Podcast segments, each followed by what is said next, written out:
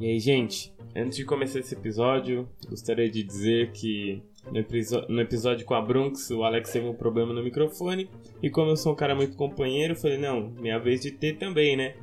Então, no meio do podcast, meu microfone parou de funcionar e eu regravei. Então, meio que falei sozinho ali pra, pra ver se conectava alguma coisa. Acho que ficou legal, acho que vocês não vão perceber muito não. Mas só avisando. Beleza? Valeu! Mas eu vejo, eu vejo pelo meu espectro. É complicado. É o mercado tende a te rejeitar.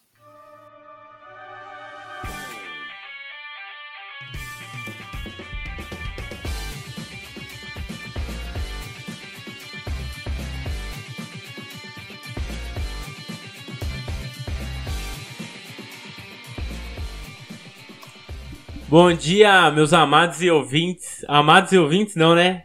Ah, amados e queridos ouvintes do Reviravolta, como é que vocês estão?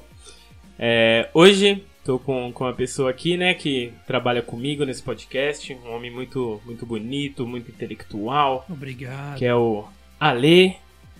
Sou eu, Alexander, o próprio. Como vocês estão? E antes de apresentar esse convidado muito maravilhoso, só passar as ressalvas aqui do, do dia, né? Segue nós no Instagram e no, no Twitter, que é RVVTPodcast. E a gente tem um grupo também no WhatsApp que é o Playground Reviravolta. Então, se você quiser trocar uma ideia é, com a comunidade, com o pessoal do grupo, a gente bate um papo lá sobre os temas, sobre convidados. Então, se você quiser ficar por dentro né, do, dos próximos convidados, quiser participar da escolha de convidados também, vão ser muito bem-vindos e o link vai estar na descrição. Boa. Então hoje estamos com uma pessoa maravilhosíssima, mal conhece, já considero pacas, e depois de conhecer a história, comecei a conhecer um pouquinho né, da história profissional, comecei a admirar ainda mais. Que é o Ian. Fala Ian, como você tá? Fala, meus queridos. Primeiramente, prazer em estar aqui no Reviravolta. Muito obrigado pelo convite. E segundamente, bom dia, boa tarde, boa noite aí para você que tá ouvindo. Pois é. É, a é gente é tá gravando na sexta noite, né? Vai sair na quarta de manhã, então somos atemporais aí, ó. Pode ouvir a qualquer momento. Olha, provavelmente um bom Boa. dia, então. Exato. Essa, essa Bora trabalhar, manhã, geralmente. Eu... É, ó, vocês têm que ouvir para trabalhar aqui, ó.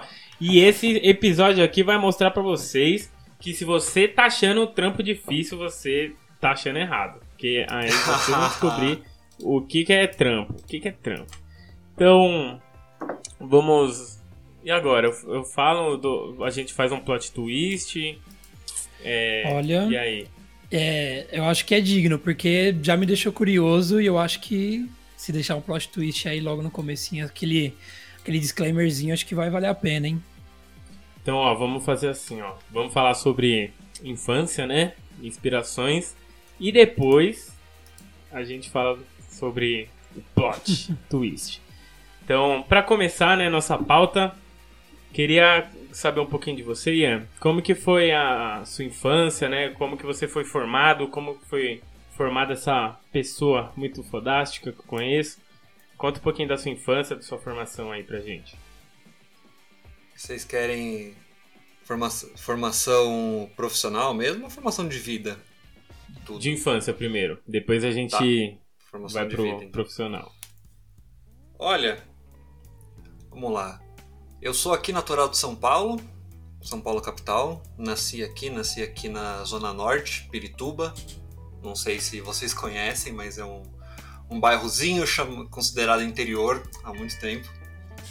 Inclusive, grande música chamada Pirituba City. Eu ia falar sobre isso, eu me segurei, mas eu deixei ele falar. Ó, mata.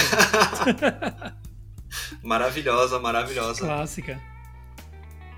Eu nasci aqui, eu cresci aqui em uns metade da minha vida, metade, caralho, acho que mentira, uns 10 anos eu cresci num condomíniozinho que tinha aqui. Meus pais mudaram para uma casa, então eu cresci o final da infância, adolescência, andando de bicicleta por Pirituba.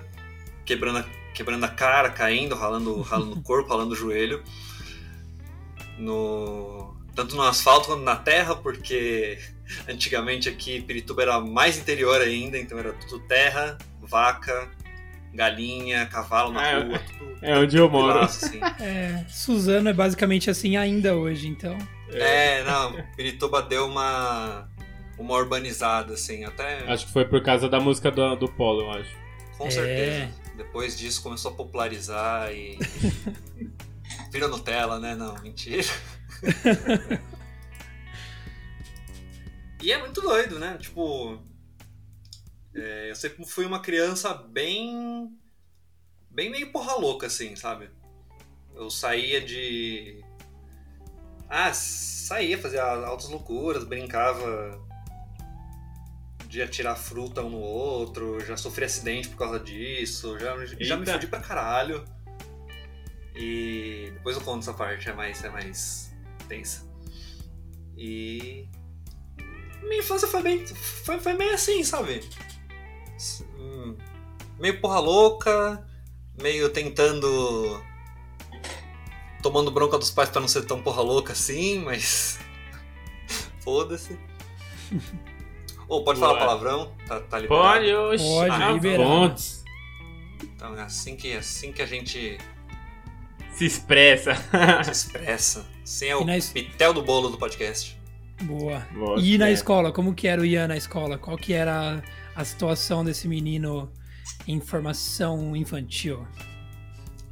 Olha, eu vou, eu vou pegar todas as modéstias à parte aqui, tá? Mas na minha infância, na minha infância real, assim, eu era um, sei lá, bem queridinho da, da escola, sabe? Conseguia, tipo, porque eu era criança que gostava de estudar, ainda gosto pra caralho. Mas ia, tirava nota boa, era aquele queridinho de professor. Aí na adolescência, final do fundamental, assim, ensino médio, cagou tudo. Não sei como eu terminei o, o ensino médio até hoje. Mas curiosamente, ainda era muito conhecido, tipo, conhecido, não querido, mas conhecido de as pessoas saberem quem eu sou. É, eu acho que isso é uma característica da minha família, muito engraçado, que por onde a gente passa, a gente marca. Então, na escola da, da infância, todas as professoras sabem até hoje quem eu sou, lembram de mim, na escola fundamental, no ensino médio. E aí quem sofre é minha irmã, porque é minha irmã mais nova, e fala, caralho, essa é a irmã do Ian, né? Porra, tadinha.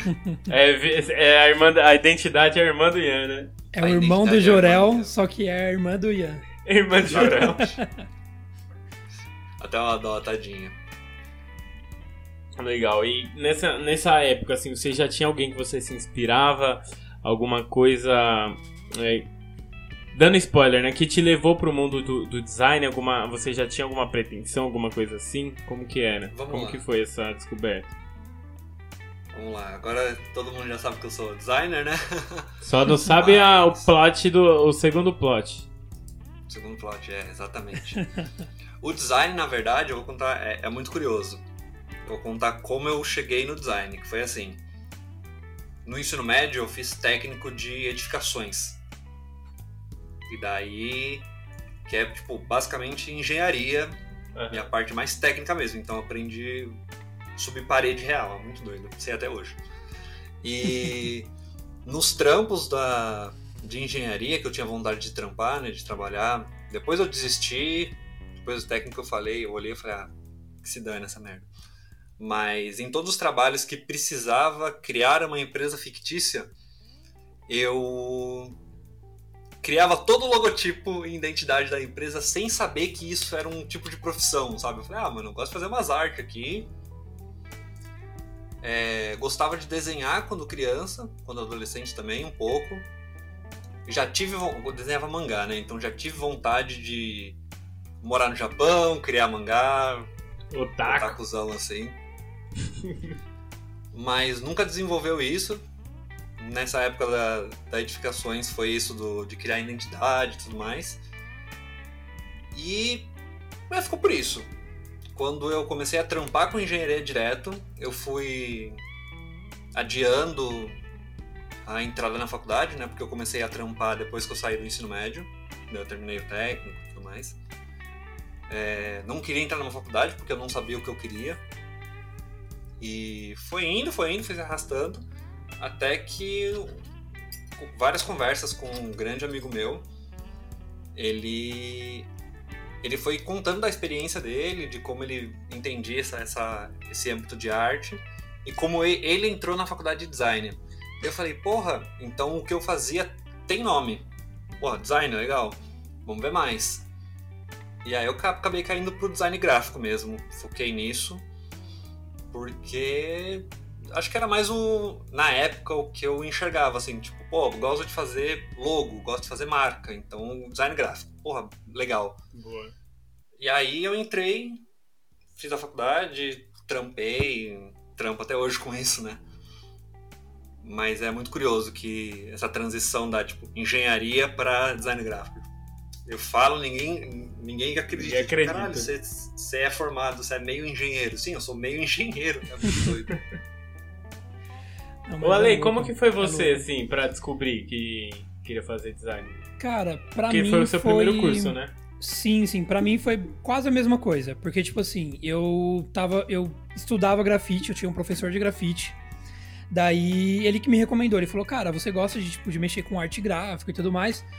Por que, que você não faz design gráfico assim que você terminar a escola?" Daí eu fiquei com isso na cabeça, tipo, eu falei: "Beleza, né? Acho que é interessante."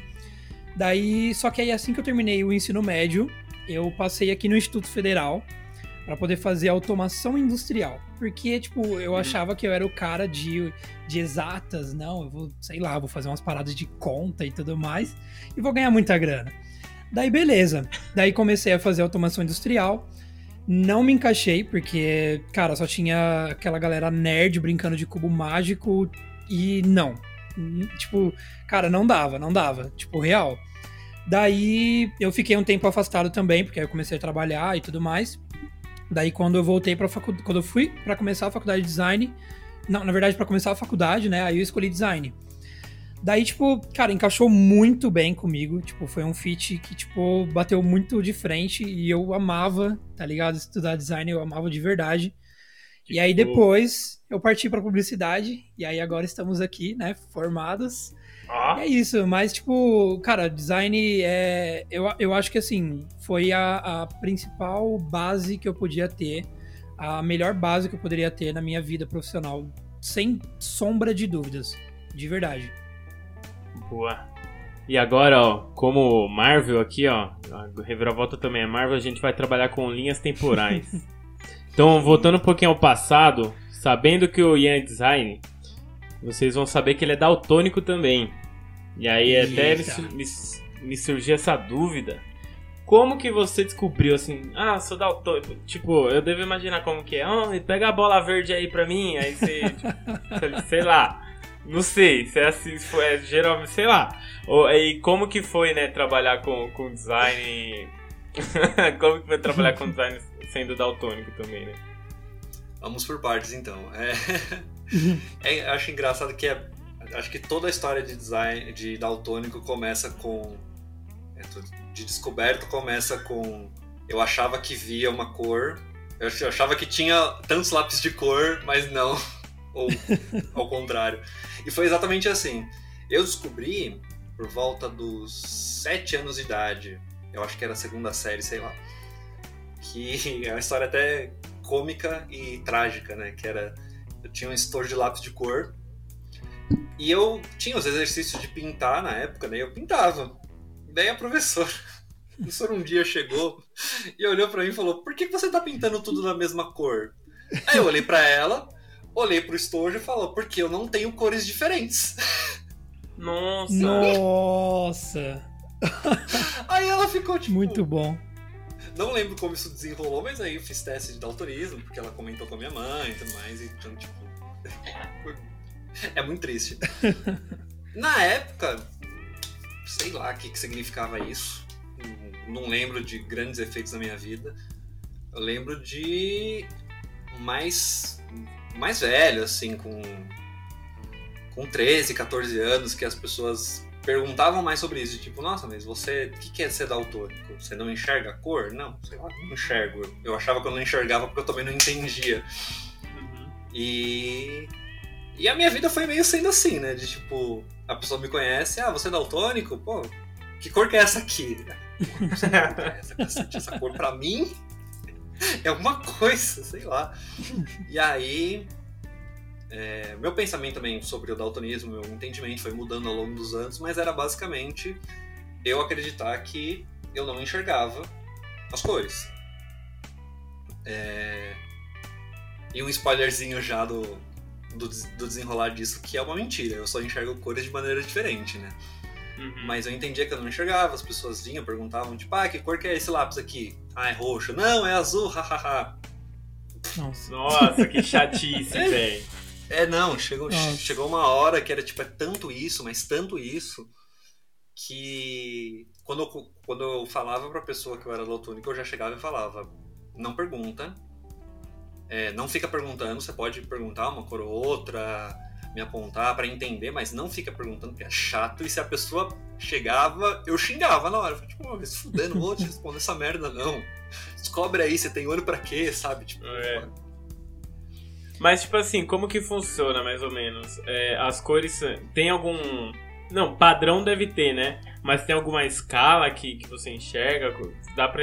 Tipo assim, a gente conseguiria entender se você descrevesse, você acha? Hum. Sim, eu, eu acho que sim. E eu até tô com um link aberto aqui, porque eu não lembro os, os tipos de daltonismo, o nome de cabeça, porque é um, são nomes imbecis. Mas eu posso falar um pouquinho. Que é assim.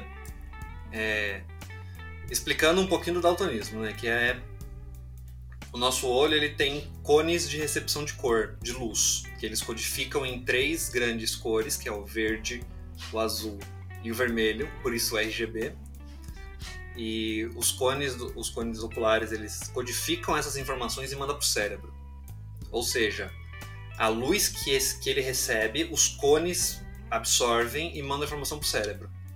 Esses cones é que fazem, é que a alteração desses cones é que transforma a pessoa num, numa daltônica ou não. E é difícil de você primeiro classificar uma pessoa como daltônico, por isso que tem estudos de muitos anos até chegar numa, numa coisa mais aceitável.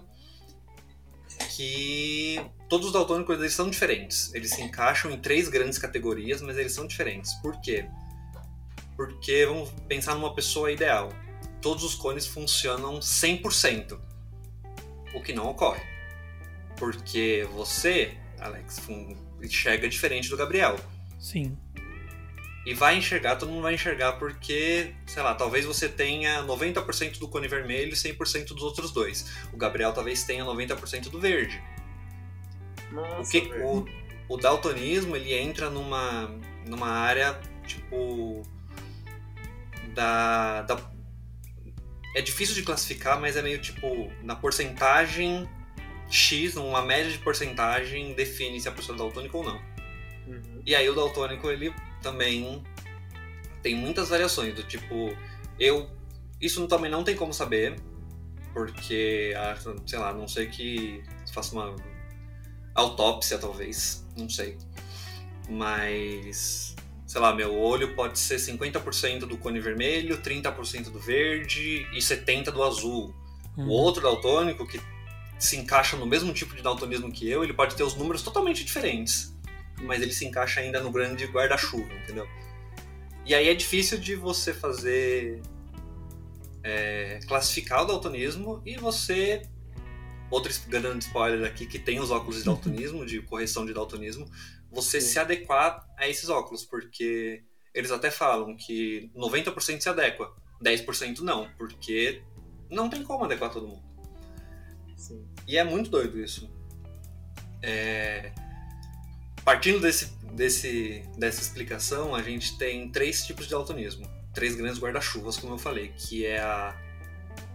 Eu vou ler aqui, talvez eu leia muito errado, mas é a protanopia, a deuteranopia e a tritanopia. Em resumo, é assim. O primeiro deles, que é a protanopia, é mais a, os daltônicos eles têm mais dificuldade de enxergar tons de vermelho, laranja e amarelo. eles se transformam mais, eles ficam mais esverdeados e menos saturados. Certo? Certo. O segundo, que é o deuteranopia, a pessoa tem dificuldade de perceber tanto a luz verde quanto a luz vermelha. A luz vermelha ela pode se confundir, ela pode se tornar verde e ficar menos saturada, e a verde prejudica na distinção do azul, amarelo e violeta também. Então Nossa. as cores elas, elas se mesclam e fica essa difícil essa separação, essa distinção e tudo menos saturado também.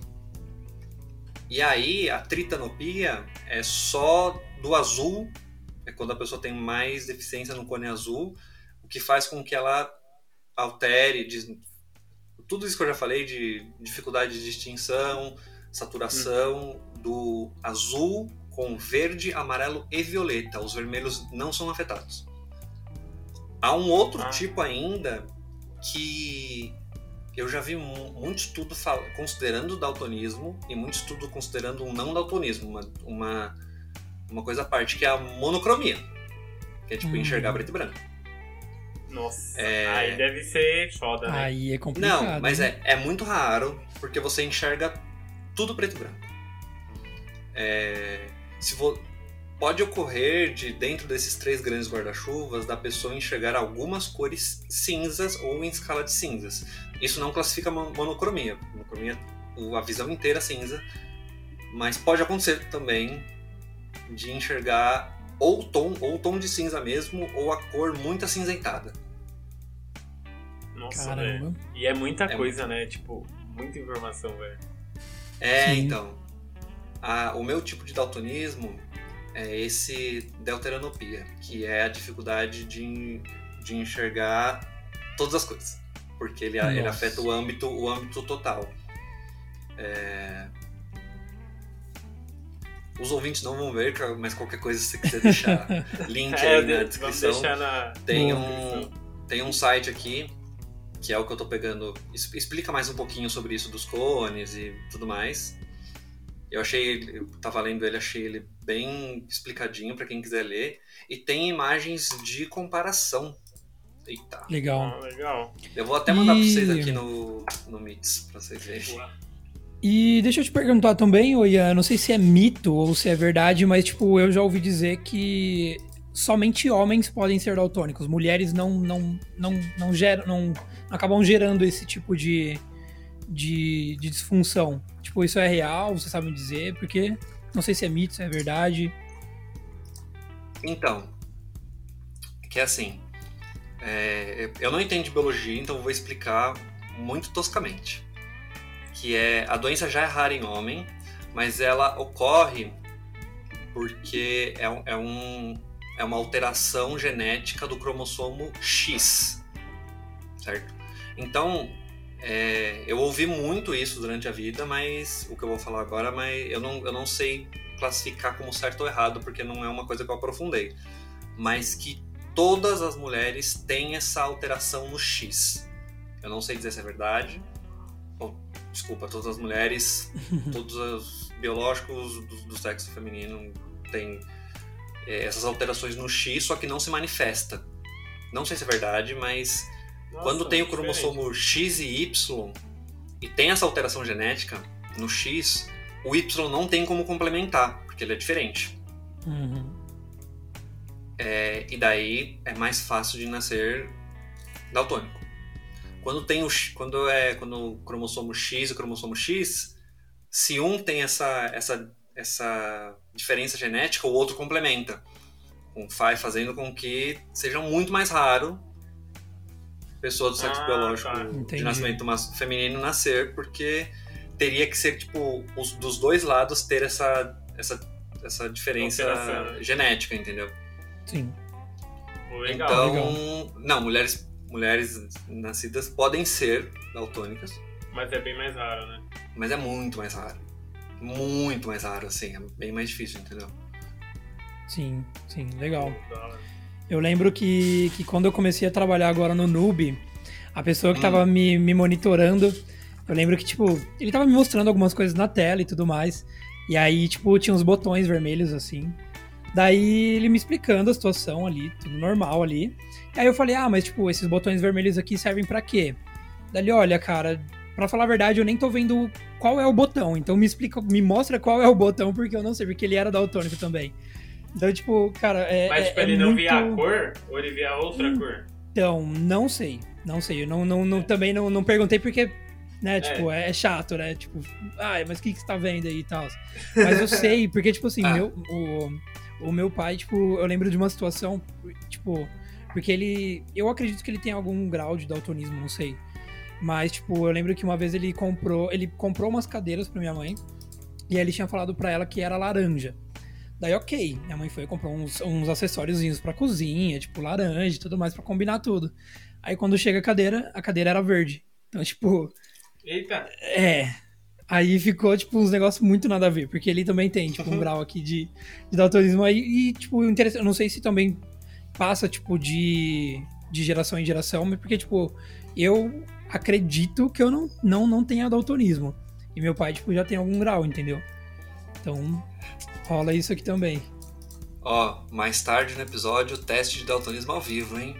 Aí, ó. tá vendo, hein? Negócio que eu ia perguntar, que a gente entrou no assunto do- dos óculos, né? Que você até postou um vídeo.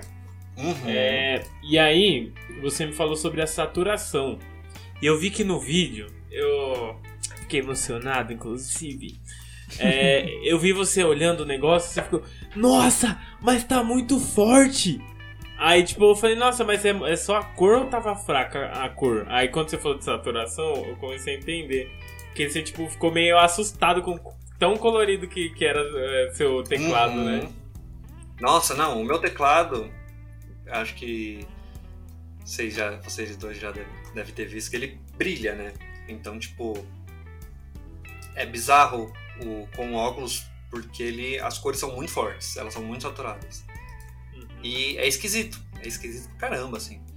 Uma coisa até que eu, que eu comento pra todo mundo depois que eu coloquei o óculos, que é meu videogame. Que é esse aqui, ó. Vou mandar foto pra vocês. Pra quem tá ouvindo, é o Nintendo Switch, tá? Pra quem conhece. Versão neon. Se vocês abrirem a foto assim, ele é azul de um lado e vermelho do outro, Uhum, deixa eu ver. certo? Deixa eu dar uma olhada aqui. Ah, tá, é. É um ciano, né? Sei lá. É, então, ciano, mas sei lá.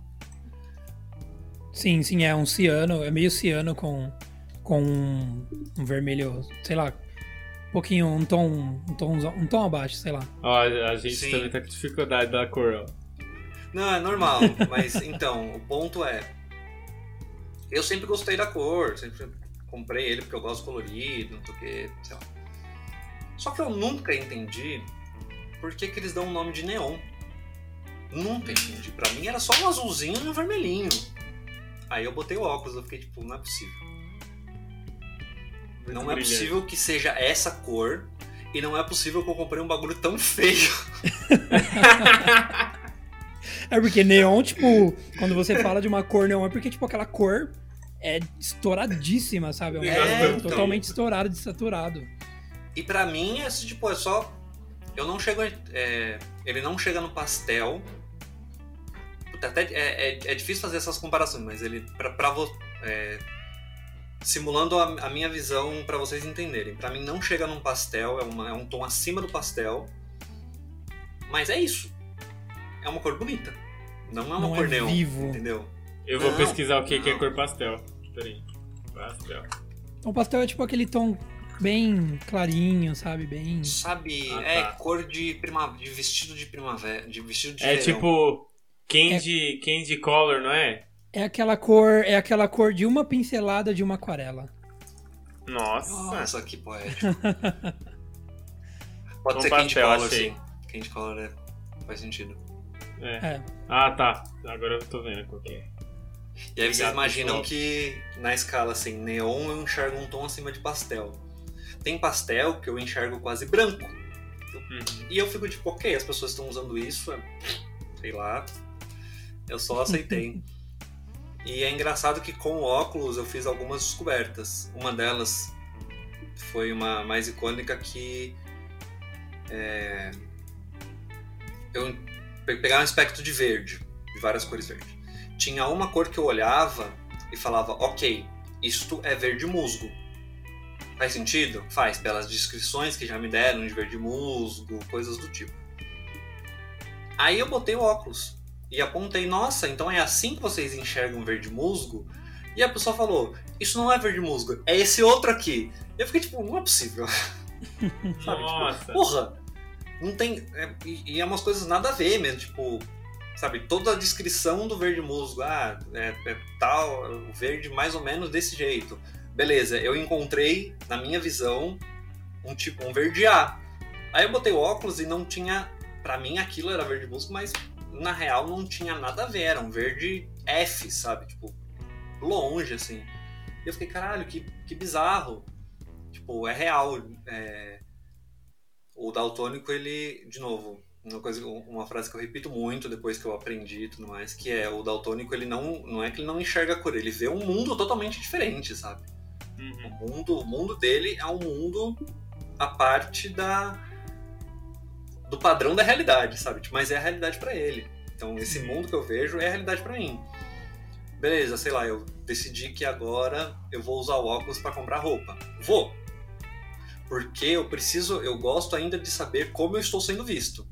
Uhum. Sim, sim. Mas eu vou escolher a roupa sem o óculos, porque é ainda a cor que eu enxergo, então eu ainda tenho que me sentir bem com a, com a cor que eu enxergo, que é a cor que eu vou ver sempre, entendeu? Sim. Faz Pô, legal isso. E como que é assim, tipo, pra acostumar com óculos? Como que é a mente? Como que fica a cabeça? Porque eu imagino que, tipo assim, você tá vendo a, a vida inteira de um jeito. Aí você põe um óculos, pá! Aí, nossa, tô em outro mundo agora. Bicho, é. Eu, eu não sei te explicar. Eu não sei te responder com palavras. Porque é bizarro do tipo. As pessoas, algumas pessoas vieram comentar falando, nossa, você tá vendo um mundo diferente. É, e não é exatamente isso. Que é tipo. Você vê um. Ter, colocar o óculos e ter uma visão diferente é se eu desse um óculos vermelho ou azul para vocês. É Mas, isso que eu ia tipo, falar. Tipo, eu, eu, eu, ia comentar, mas eu achei meio, meio, sei lá, meio sem sentido, mas agora você falando Não, é... total, porque tem aqueles óculos mesmo com cor, né? Vermelho, amarelo, sei lá. E você fica meio que deslocado mesmo, tipo, olhando para tudo, tipo, sei lá, meio estranho. Deve ser a mesma sensação que você tem. Então, é mais ou menos. Porque não é exatamente isso. Se eu dou um óculos azul para vocês, vocês estão vendo o mundo Tudo de uma azul. maneira diferente. Só. Hum. Entendeu? Eu só, tipo, nossa, estou vendo o mundo azul. Tira, acabou.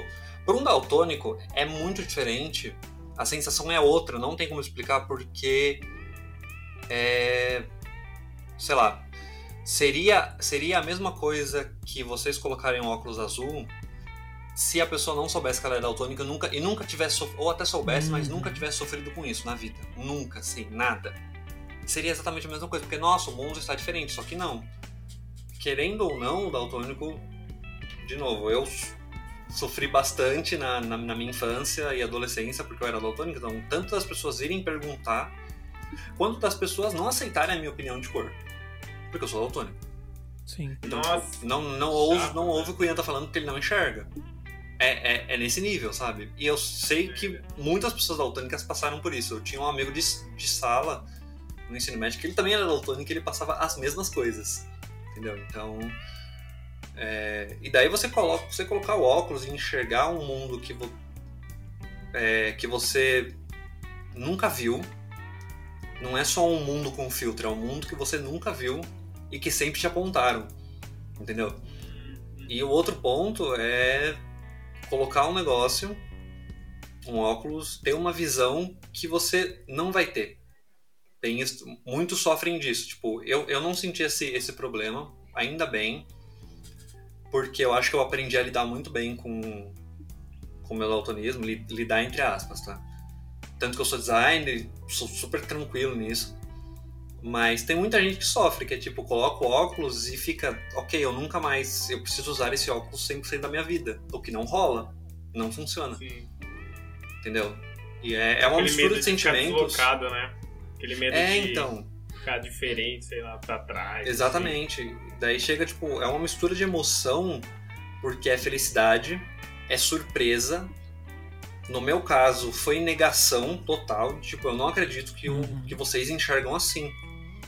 E, e, sabe, tipo, um misto de tristeza, sabe, um- muitos sentimentos ao mesmo tempo. Tanto que acho que no vídeo tem uma hora que eu falo, tá errado isso aqui.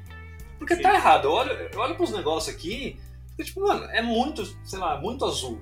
Quer ver? Eu vou até pegar O aqui. seu isso quarto, aqui, né? Você falou pessoal- também.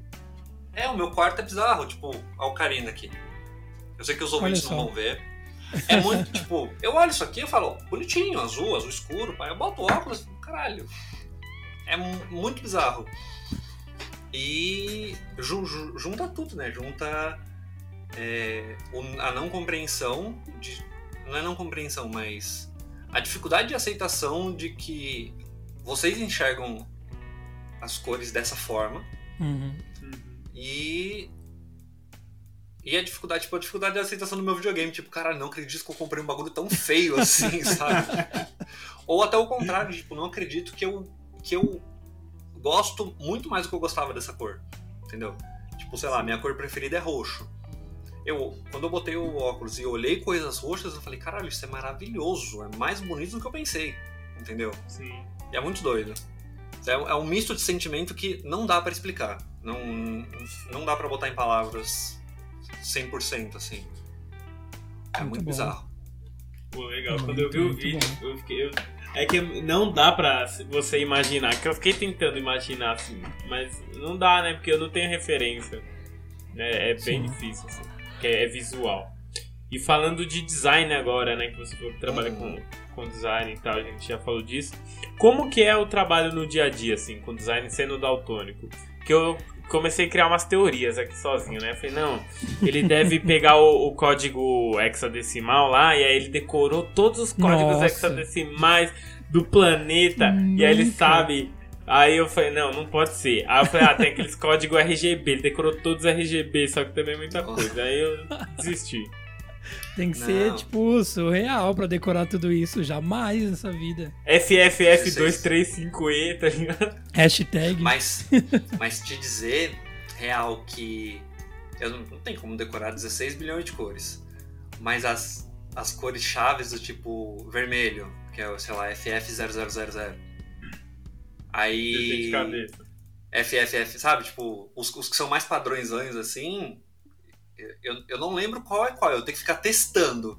Mas eu sei que, tipo, FF0000, FFFF00, entendeu? 000, FFF, e assim vai. Que eu sei que essas combinações criam alguma das cores principais, tipo azul, amarelo, verde e vermelho. Beleza. Aí eu vou testando. Mas a minha vida. Eu, eu, eu, gosto, eu gosto de falar disso porque envolve tanto a minha vida pessoal mesmo quanto a vida de designer. Mas puxando primeiro pro designer, que é. Sei lá, eu preciso achar uma cor muito específica, o que, que eu faço? Ou eu digito no Google cores HTML. Daí tem um site, vários sites que listam, não listam todas as cores, mas lista todo degra um degradê enorme de cores, daí eu venho aqui. Tô, tô até com um aberto aqui, sei lá, vou pegar um roxo aqui. Ah, tá, che- cheguei num negócio de roxo. Tem aqui escrito índigo, daí tem ó, a, a, a barra de cor, o nome Uhum. e o código. Aí, sei lá, Dark Violet, Purple. Daí eu vou vendo, ah, quero ir para um amarelo. Ah, tem aqui um Gold, um Yellow, sei lá, essas porra aqui tudo. Entendeu? Daí eu vou testando é, dentro da, da minha visão, né? Mas também uma é, uma coisa que. Peraí, eu, eu- vou dar spoiler, mas eu já, já volto nisso. Outra coisa que eu faço é, sei lá, quando eu abro o Photoshop, tem lá todo o quadradinho de cor, o degradê lá, que em cima é branco, embaixo é preto, pra lá e pra cá. Toda a escalinha. Isso eu decorei. Eu sei a ordem das cores. Caramba. Eu sei que começa com vermelho, e aí, sei lá, vem. Dependendo do programa que você tá vendo, é o contrário, enfim, mas começa com vermelho, aí vem com o rosa, o roxo, o azul, o verde, o amarelo, o laranja e o vermelho. Beleza. Isso eu Ah, sei de tá. cor, eu sei mais ou menos, mais ou menos onde está o, o. Sei lá, se eu for com o mouse ali, eu sei apontar a posição. vou estar enxergando essa cor? Provavelmente não, mas eu sei onde tá. E aí, esse. É, esse provavelmente não se junta com uma outra coisa que vem pro pessoal também, que é eu decorei as cores, sacou? Mas não deco- decorar é foda porque passa a impressão que eu fiquei olhando muito tempo, estudando as cores, não, não é isso. Mas eu aprendi real que esse, sei lá, esse azul aqui, esse azul aqui, Uhum. eu enxergo ele meio roxo. Você trouxe é pra azul. sua realidade. Sim, eu trouxe pra minha realidade, exatamente. Sim. Tantas pessoas me apontarem que isso aqui é um azul, eu sei que ele é azul, independente do que eu enxergue. Sim. E eu sei que tons parecidos com ele são azuis, entendeu? Então, tipo, o meu Uhum. cérebro, ele, ele vai montando um quebra-cabeça, assim, do tipo, ok, eu estou vendo essa cor, eu sei que eu... Claro que tem cores que não tem como, porque são infini- uma infinidade de cores. Mas eu olho para uma cor e falo, ok, dentro do que eu sei, dentro do que já me falaram, isso acontece em nanosegundos, mas que cor é essa?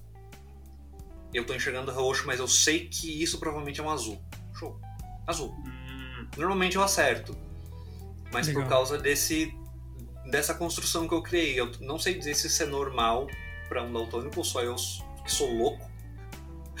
Mas é uma construção que acontece. Um exemplo muito fácil de entender que eu dou é imagina o farol de ou o semáforo, de- dependendo da região que você tá. É, o vermelho, eu sei que ele é vermelho. Eu sei que ele é. Até o dia que eu parei para olhar com calma e descobri que eu enxergo laranja. Entendeu? Só que eu sei que ele é vermelho, ele é o farol vermelho. E vocês todos enxergam vermelho, só que a luz que eu absorvo é laranja. Sim. É isso, entendeu? É, Você você vai acostumando. o- eu acho que o daltônico ele vai acostumando, ele vai trabalhando, ele vai criando meios para se adequar, para não ficar tão fora da casinha e sei lá e ter uma aceitação também, né? Uma aceitação própria. Sim. É, eu, eu gosto de apontar, eu gosto de enxergar que eu me aceito muito bem como daltônico. Eu trabalho bem como designer. É, modéstia à parte também, assim, bem com cores mesmo. Independente se eu faço designer bem ou não, eu, eu acho sim que eu trabalho bem com cores. E tem aquilo de tipo, beleza, eu, estou, eu não estou enxergando esse roxo muito. esse rosa, sei lá, essa cor muito saturada mas eu sei que no espectro ali do Photoshop ele está saturado. Então eu não vou usar isso aqui porque vai causar para a pessoa. Uhum. Tipo, isso foi- foram técnicas de design, de noção para a vida e que se aplicam ao design que eu consegui construir e funciona muito bem, sabe? Nunca tive problema assim de de criar alguma coisa ou alterar alguma coisa que me pediram dentro do trabalho, dentro de freela, dentro de qualquer coisa e olharem para mim e falarem essa cor está errada. Foi sempre de alteração de cor que eu fiz é tipo é, não gostei dessa cor, mas não esta cor está errada. É, eu ia te perguntar isso. Eu ia te perguntar se já tinha rolado algum job que, tipo, sei lá, a pessoa, tipo, pediu lá, sei lá, eu quero um tom de verde assim e tudo mais, e aí chega a tá um, sei lá, um tom totalmente diferente. E aí, mas como você já comentou, então, ainda bem que nunca rolou, né? Não, não, não nunca rolou. É... Vamos lá. é, Dizer que nunca rolou é equívoco, mas não desse modo.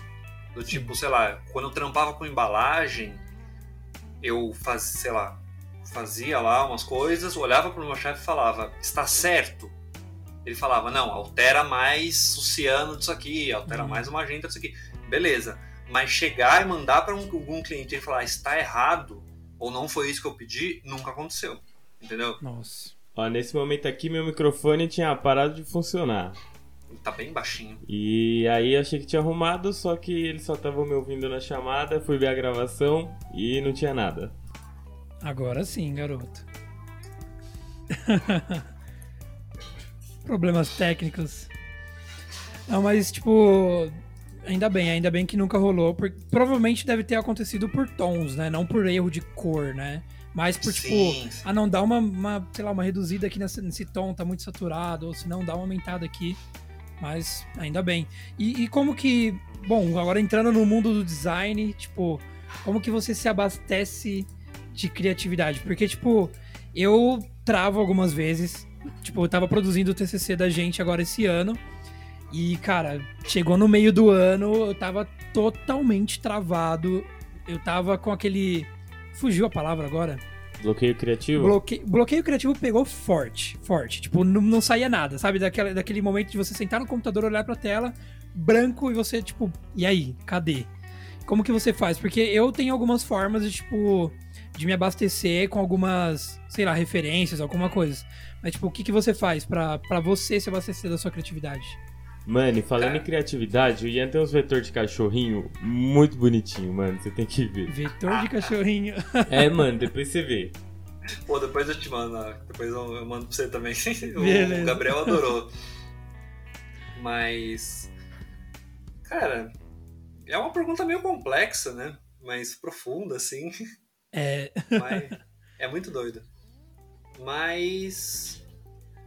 Já vou responder que eu não tenho artista de referência, eu não tenho designer de referência.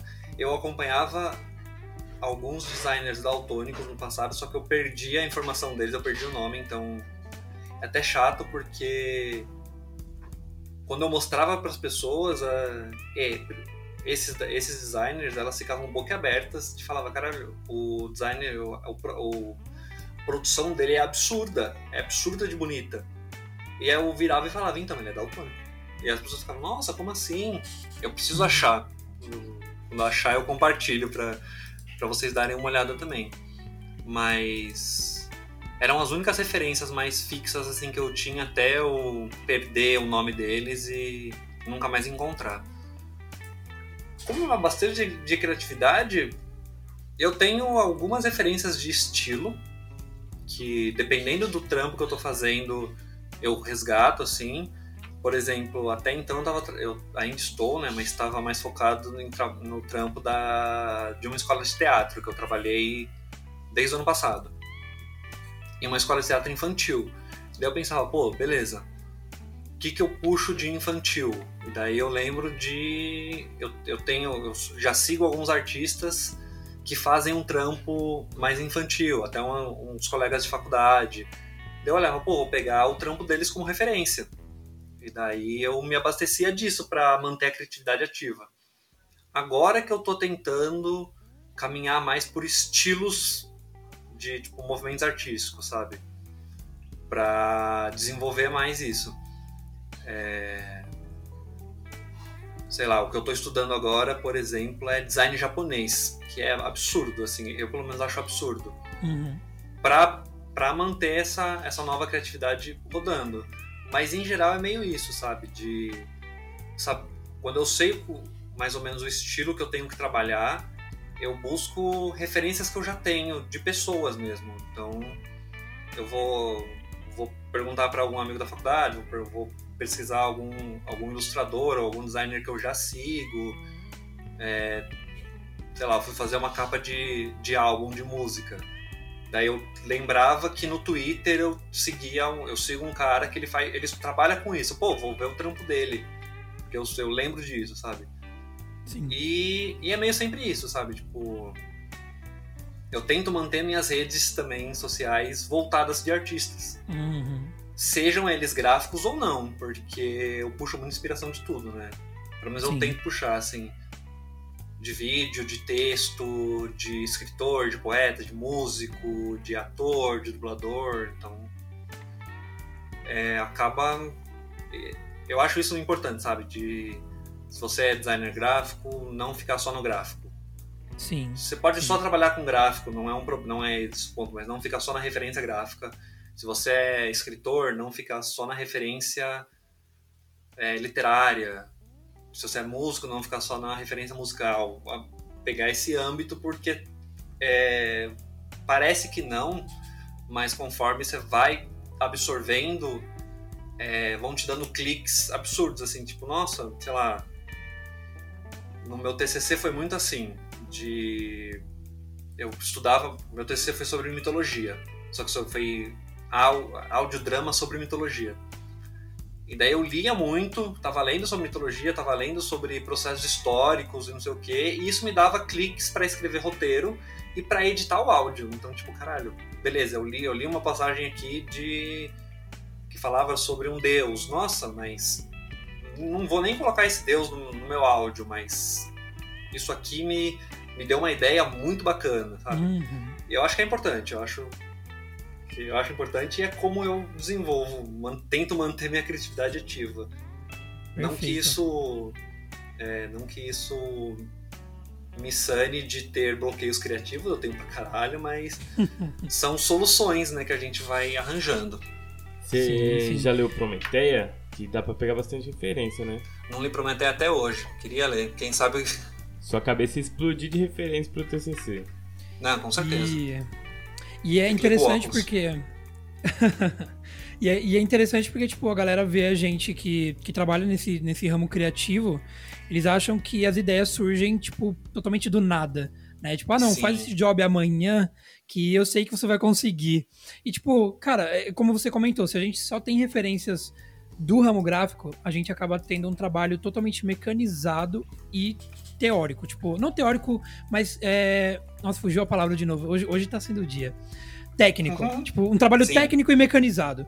E se você tem uma bagagem cultural, você consegue transpassar isso para aquilo que você está produzindo. Eu acho que esse, esse é o grande lance do design. Porque o design, se ele não tivesse uma função de fato, ele seria somente arte. Tipo, ele só, ele só teria Sim. função estética. E como o design ele, ele tem uma, uma função, uma, uma algo a se transmitir, aí que ele se transforma em design. E essa é a grande sacada, sabe? De você conseguir transmitir uma bagagem cultural, algo que você tem de tempos, uma história que você conseguiu inserir naquilo e aquilo se transformar numa informação que o seu público vai conseguir sabe, sentir e. Cara, é, isso é, é, muito mágico, é muito mágico, de verdade. É por isso que eu amo isso, cara, de verdade. Você falou tudo, eu não tenho mais nada para Eu se eu, se eu fosse acrescentar alguma coisa, era repetir tudo que você falou. Você falou tudo. Você é louco, pessoal inteligente, mano. Por isso que eu, é? que eu chamei vocês aí, né? Senão eu não ia conseguir falar sozinho. Que é trindade, oh. pô. e falando um pouquinho, né? A gente falou de design, falou de, de arte, daltonismo. Então, é legal a gente falar também sobre o mercado, né? Como que é o, o mercado para designers ou artistas visuais daltônicos? Você tem uma visão sobre isso? É... Eu não tenho uma visão muito, muito ampla, assim, porque, primeiro, que daltonismo é raro, então não são muitas pessoas daltônicas que, que eu conheci na minha vida, muito menos designers, né? Então, tipo, mas eu vejo, eu vejo pelo meu espectro. É complicado. É o mercado tende a te rejeitar. E eu sei, assim, eu sei disso que eu nunca, eu nunca falo que eu sou daltônico. Em nenhuma entrevista, em nenhum emprego, eu só falo depois de um tempo de contratado. Eu falo, vocês sabiam que eu sou daltônico? Porque daí eles já viram meu trabalho. Porque rola essa rejeição real. Uhum. E eu uhum. aprendi isso é, na faculdade, que era. E, e, dos próprios alunos, assim. Eu, na verdade, eu acho que essa bagagem vem de desde antes, como eu já contei da minha história, mas eu fui perceber mais que influenciava na faculdade, que era quando eu me apresentava, eu tenho o costume de falar que eu sou daltônico, eu não ligo, e as pessoas vinham com essa, tipo, nossa, mas como, você faz design? Como que você tá, tá estudando isso? Eu falei, tipo, estudando do mesmo jeito que você está. Porque eu posso entender o design exatamente do mesmo jeito que você entende. Sabe? Tipo, é um pouco diferente é, quando você faz arte, quando você faz artes visuais. Mas ainda é um pouco diferente, mas não é menos excludente ou mais excludente. É exatamente a mesma coisa, só que são é, abordagens diferentes que você vai ter. Que eu não, eu não tenho propriedade para falar porque eu não sou, eu não sou artista visual, né? Eu não, não trabalho com isso. Mas que o mercado é sim excludente para daltônicos é pra caramba ainda, Principalmente porque não se fala sobre. E, sei lá, eu vou, vou, vou puxar uma pauta super. É, como que é? Esqueci a palavra, agora ó, fui influenciado. esqueci, esqueci, a palavra, mas. É sexta-feira que bateu. É sexta-feira. A pauta super de esquerda, um, um, uns comentários super de esquerda aqui que é, sei lá. É, o mercado ainda é excludente para negros, é pra caralho. Uhum. Pra gente preta. Normal. Infelizmente, é ainda uma normalidade. Só que isso, aos pouquinhos, a passo idiota, vem melhorando. Talvez. Ou não melhorando, mas. Ah, enfim. Vem dado uma crescida. longe do ideal, mas enfim. Por quê? Porque daí se eu, se eu falar alguma bosta. É, tipo, se eu falar alguma bosta, alguém vem me xingar no Twitter, sei lá, mas tem gente. Não, xinga não. tem gente lutando por isso. Tem gente dando tapa por isso, sabe? E tá certo. E eu não tô querendo igualar, igualar essas lutas, não, longe disso, pelo amor de Deus. Mas é que, tipo, mas acontece isso, tipo, o daltônico, o, o, o mundo de arte pro daltônico não melhora ou não cresce porque não tem gente falando sobre. Entendeu? São muitos raros. Muitos raros os casos. E. E sei lá, por exemplo, tem um site, tem um design português, eu não lembro o nome dele.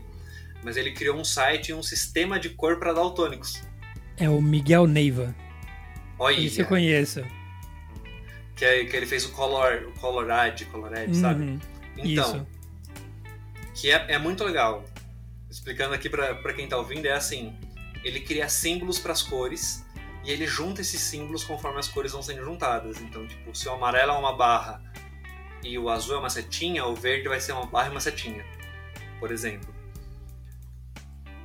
Só que, tipo, como eu falei, ele criou, é super, o site é super legal, só que ninguém conhece isso, nem os próprios daltônicos, entendeu?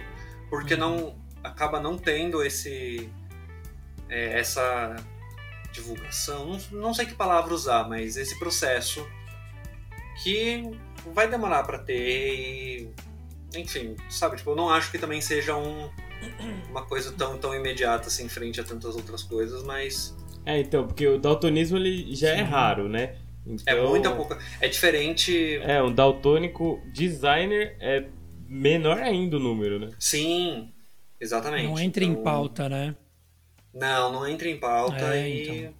Mas acontece, não é um, também uma.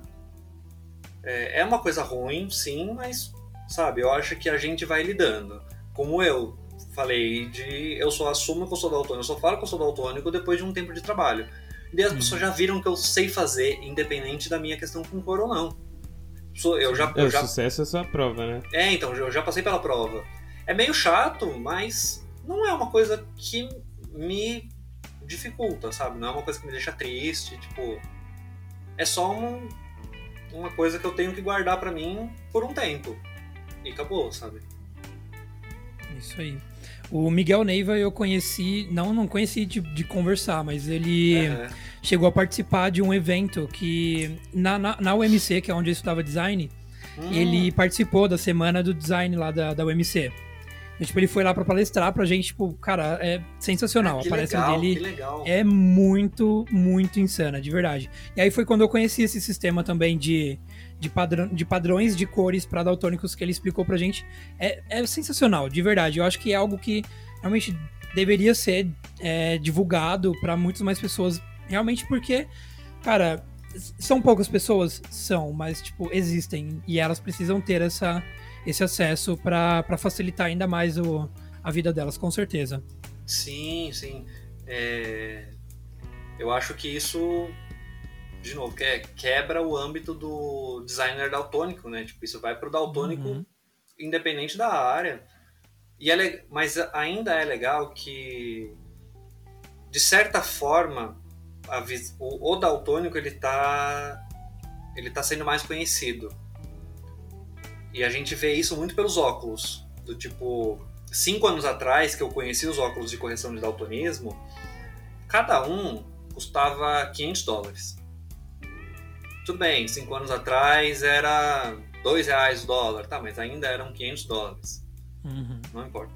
Hoje, tudo bem, sabe, tipo, como comparação, é, 500 dólares cinco anos atrás eram mil reais. Hoje eu paguei, eu paguei mil reais quase no óculos também. Só que o óculos está sendo vendido por 100 dólares, entendeu? Tipo, o problema, o, o, essa questão do valor é problema de Brasil, mas o, mas o, o óculos ele vem ficado mais tem, tem ficado mais acessível. Tanto que também eu paguei mil reais, mas eu paguei de uma é, de uma representante brasileira de uma loja americana. Entendeu? Então, tipo, tá muito mais fácil. Eu pedi para ele, ele tá lá, o cara que revende, ele tá em Belo Horizonte. Ele me mandou, chegou em uma semana. Chegou menos de uma semana, chegou em cinco dias. Legal. Entendeu? O que demoraria um mês para chegar. Então, tem ficado mais acessível, mas ainda é muito desconhecido, entendeu? Sim. É sim. muito doido. E, Ian, de designer para designer, é, cara, eu sei como eu sou, porque, tipo, eu tenho vários, eu toco vários projetos, tudo de uma vez só, além do design, né? Tipo, eu tô Uhum. aqui nesse podcast e eu sei que designer também é louco por fotografia, sempre. E você, tipo, o que, que você tem de, de projetos secundários aí que você toca, além do design? O que, que você faz aí além dos projetos gráficos? Ah, e fala do podcast também, né? Vou lançar um podcast, tá, tá programado aí para 2021. É, não vou dar detalhes porque Alguém copia, né? do é do detalhes em off se vocês quiserem, mas Muito bom. mas vai vai sair em 2021 é a ideia, né? É, Outros projetos que eu toco, eles envolvem som, áudio. Então, tipo, é, eu tenho meu TCC que foi audiodrama, eu tô voltando, tô esperando virar o ano, acabar a correria de final de ano para voltar a produzir. É, roteiro, essas coisas. Música. É, eu, eu, é, eu aceitei que parte da minha vida é música, sim. Uma das minhas opções de faculdade que eu cheguei a prestar e não passei por bobeira, assim, foi música. E isso faz parte da minha vida. Eu decidi que eu vou seguir isso também, criar projetos, estou criar, é, tô estudando essa parte. E o último projeto que eu sigo é teatro, né? Teatro e dublagem. Eu sou eu sou ator em formação, então Muito bom. e tá meio paus- pausado agora a formação por causa do, da pandemia, né? Não dá para ter aula de teatro online, é muito ruim. Então, mas tá, tá desenvolvendo. Estudo também em paralelo dublagem, como dá. E são esses os meus principais focos além do, do gráfico, né? E que eu tô Legal. sigo tudo muito empolgado, muito dedicado assim. Principalmente agora no nesse momento assim de final de ano e começo de ano o podcast, que é algo que eu queria muito voltar, já tive um podcast, já deu muito errado, já deletei tudo. Só a identidade deu certo, mas deu muito errado. E decidi voltar com, com uma proposta diferente de podcast, que eu não vi até agora, então tá caminhando, tá caminhando, tô feliz pra caramba. Eu espero que quando lançar todo mundo curta. Muito Aí, bom. O legal é que eu percebo que todo mundo que começa com alguma vertente de arte é, acaba se sentindo atrai, atraídos por outras vertentes também. Então eles meio que é, meio que complementam, né, uma a outra.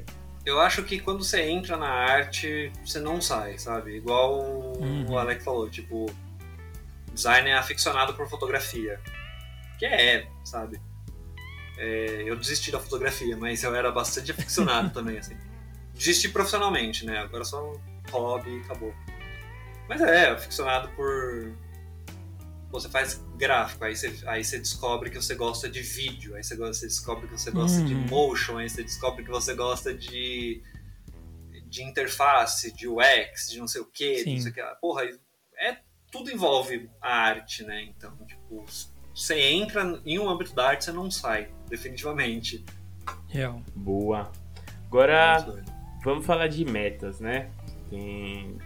Quais são suas metas atuais, né? Então, o que você pretende é, alcançar no, no, nos próximos seis meses, no começo do ano, alguma coisa assim? E quais são suas metas a médio e longo prazo? Então, como que você enxerga o Ian Coroa, digamos assim, né? então, quais que são suas metas a, a, curto prazo, né? Primeiros seis meses, alguma coisa assim, e suas metas a longo prazo. Conta aí. Vamos lá. Eu, atual, eu acho que a minha principal meta está sendo podcast e estudar mais o X. Principalmente agora, informação aí. O Gabriel já sabe, mas informação que eu entrei numa empresa agora de uma empresa nova que trampa com UX, eles me, me contrataram como designer para os projetos de UX. Já é uma coisa que eu tinha começado a estudar, então eu tô, estou continuando a estudar isso. É, um, é uma meta a desenvolver bastante nesse âmbito. É, e a segunda grande meta é o podcast. E a terceira grande meta é finalizar o ano sem, sem explodir de estresse. Tá difícil, tá difícil. tá difícil. E vamos, deixa eu pensar, de médio ou longo, longo prazo, sinceramente, eu quero parar de trampar com design, por incrível que pareça. Tipo, trampar. É, eu gosto muito de design, é uma coisa que mudou minha vida. É, você mesmo falou que, tipo, você percebeu que o design ele dá base para muita coisa, que eu, não trocaria essa formação. E eu vou continuar produzindo, eu vou continuar fazendo, mas profissionalmente, sinceramente, eu tenho uma preguiça bastante, assim, porque âmbito de empresa, sabe? É, é a única coisa que me, que me mexe, assim, que é complicado. Mas, então, tipo, provavelmente eu continue fazendo freela. O que eu quero mesmo estar é, ter como meta de, ter meta de vida mesmo é trampar com música, áudio, música barra áudio e dublagem. Para mim é, são os tops assim das coisas. Então, produção de música, produção das próprias músicas, é, mixagem, essas coisas e dublagem em si são para mim tipo as metas da minha vida, sabe? Tipo, eu tô apontando para lá e tô caminhando para lá. Muito bom. Cara, dublagem eu acho sensacional. É eu acho sensacional. Legal. É muito, é, é muito gostoso. Você. Ah, Dari renderia outro podcast só falando disso, na moral. Já é uma, já é uma parte 2 aí para uma segunda, uma segunda participação. É, a gente já deixa marcada a collab de podcast já. É verdade, é verdade. Ó. Ah é, é co-marketing. O verdadeiro. O Gabriel, o Gabriel manja demais nisso. Não, não é, não é que eu manjo, manjo, assim, né? Que é um dom que eu recebi na faculdade e se eu hum. recebesse o dom, eu tenho que usar, né? Então, só faço a utilização desse dom. Mas vamos lá, né? Agora que a gente tá chegando no final aqui do podcast, a gente tem uma tradição, né, muito muito respeitada aqui dentro de, do final de cada episódio, né? Só que como eu puxei a pauta hoje, eu vou pedir pro nosso querido Alex fazer a fazer a boa, né, de hoje. Então, Alex, manda aí o biscoitinho da sorte. Ok. Bom, como tradição do Reviravolta Podcast, todo final de, de episódio a gente tem a parte do biscoito da, biscoito da sorte. O porquê que é biscoito da sorte. Pega aquele biscoito, aquele do, do restaurante chinês, quebra ele, tem uma. Que nem é chinês, inclusive. É, é, é, porque biscoito da sorte original, na verdade, na China não existe. Tipo, é uma invenção nova-iorquina, americana. É. Então, tipo, abriu o biscoitinho da sorte do Ian. Qual é a frase que tem no papelzinho ali? By Ian. By Ian? Caraca. Olha. É, não precisa ser só uma frase, alguma coisa não. Você pode deixar a sua mensagem aí se quiser também. A não, mensagem quero... para a humanidade. Vou deixar uma mensagem para a humanidade e depois eu queria pontuar uma mensagem muito importante sobre o daltonismo. Boa. Mas vamos lá. Minha mensagem para a humanidade é. Nossa, travei, peraí. Nossa, eu vou, eu, eu, eu, vou dar. Eu vou dar a Yanzada aqui, que é. Se você está. a Yanzada, total. Se você está diante de um. De um abismo, de um buraco e tem medo de pular, pega um esqui, desce, pega um skate e desce de rodinha, tá tudo certo. Olha, esse aí é o salto da arte, hein? Cabalista. Cabalista nada, discordiano. e. Se vocês... Sua segunda mensagem agora.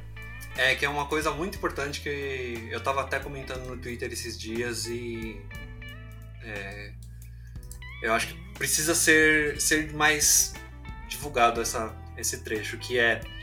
Se, se você tem um amigo daltônico, se você conhece alguém daltônico, pelo amor de Deus, não aponte as cores para eles como se eles estivessem vendo errado. As cores que eles enxergam, as cores que a gente enxerga não são erradas. Elas fazem parte da nossa vida, da nossa realidade. Não é porque você enxerga um roxo e eu azul que aquele lápis é, está certo para você e errado para mim. A sociedade, tudo bem, tem 90% de pessoas que não são daltônicas e todas enxergam roxo, mas a nossa realidade é outra. Então a gente está tão certo quanto você. Não aponta que que o, que o daltônico está errado, ele só enxerga o mundo de uma maneira diferente. É, e a gente a gente tem que começar a entender que a realidade de cada um é subjetiva, né? Até questão de cores também, não só cores, qualquer coisa da vida também. Uhum. Sim. Pra qualquer âmbito da vida. É, então a lição que fica é pra gente parar de achar que a nossa realidade é a única Uhum. possível, né? Total. Por favor. E acho que é isso, né? Chegamos ao final de nosso lindíssimo podcast. Do nosso podcast, não, desse episódio, pelo amor de Deus. É, do. Nossa, o fim do nosso podcast, caraca. Ele já quer eliminar o nosso podcast, que isso. Destruiu o negócio, nossa, putz. É, tipo, eu nem tava sabendo, tô sendo mandado embora aqui, ó, ao vivaço, galera. É, é tipo o Roberto Justo, né? Você foi demitido. É. Então vamos lá, chegamos ao fim de nosso episódio. Se vocês quiserem deixar uma mensagem aí, alguma coisa que o, pessoal precisa saber que vocês ainda não falaram, é o momento. O que que vocês têm a dizer? Vou fazer o jabazinho básico aqui, que é me acompanhem lá no Twitter. E no, no Twitter eu falo, eu reclamo muito, falo muita besteira, no Instagram eu sou mais sério, mas me acompanhem lá nos dois, é arroba Y-A-N-N-C-E-R-R-I, pra quem tem dificuldade de escrever meu nome, como 90% das pessoas. É, me segue lá e fiquem de olho porque eu vou mais pro final do ano, começo do ano, eu começo a dar umas, umas apresentadas, no, umas divulgadas no podcast, uns teasers assim, vai ser bem legal. Boa. Eu, eu não tenho nenhum, nenhum disclaimerzinho, não. Tá tranquilo. Ah, então fechou. Pessoal, estamos aqui finalizando o nosso episódio. Espero que tenham gostado. Nos sigam nas redes sociais e beijos. Abraços. Um beijo!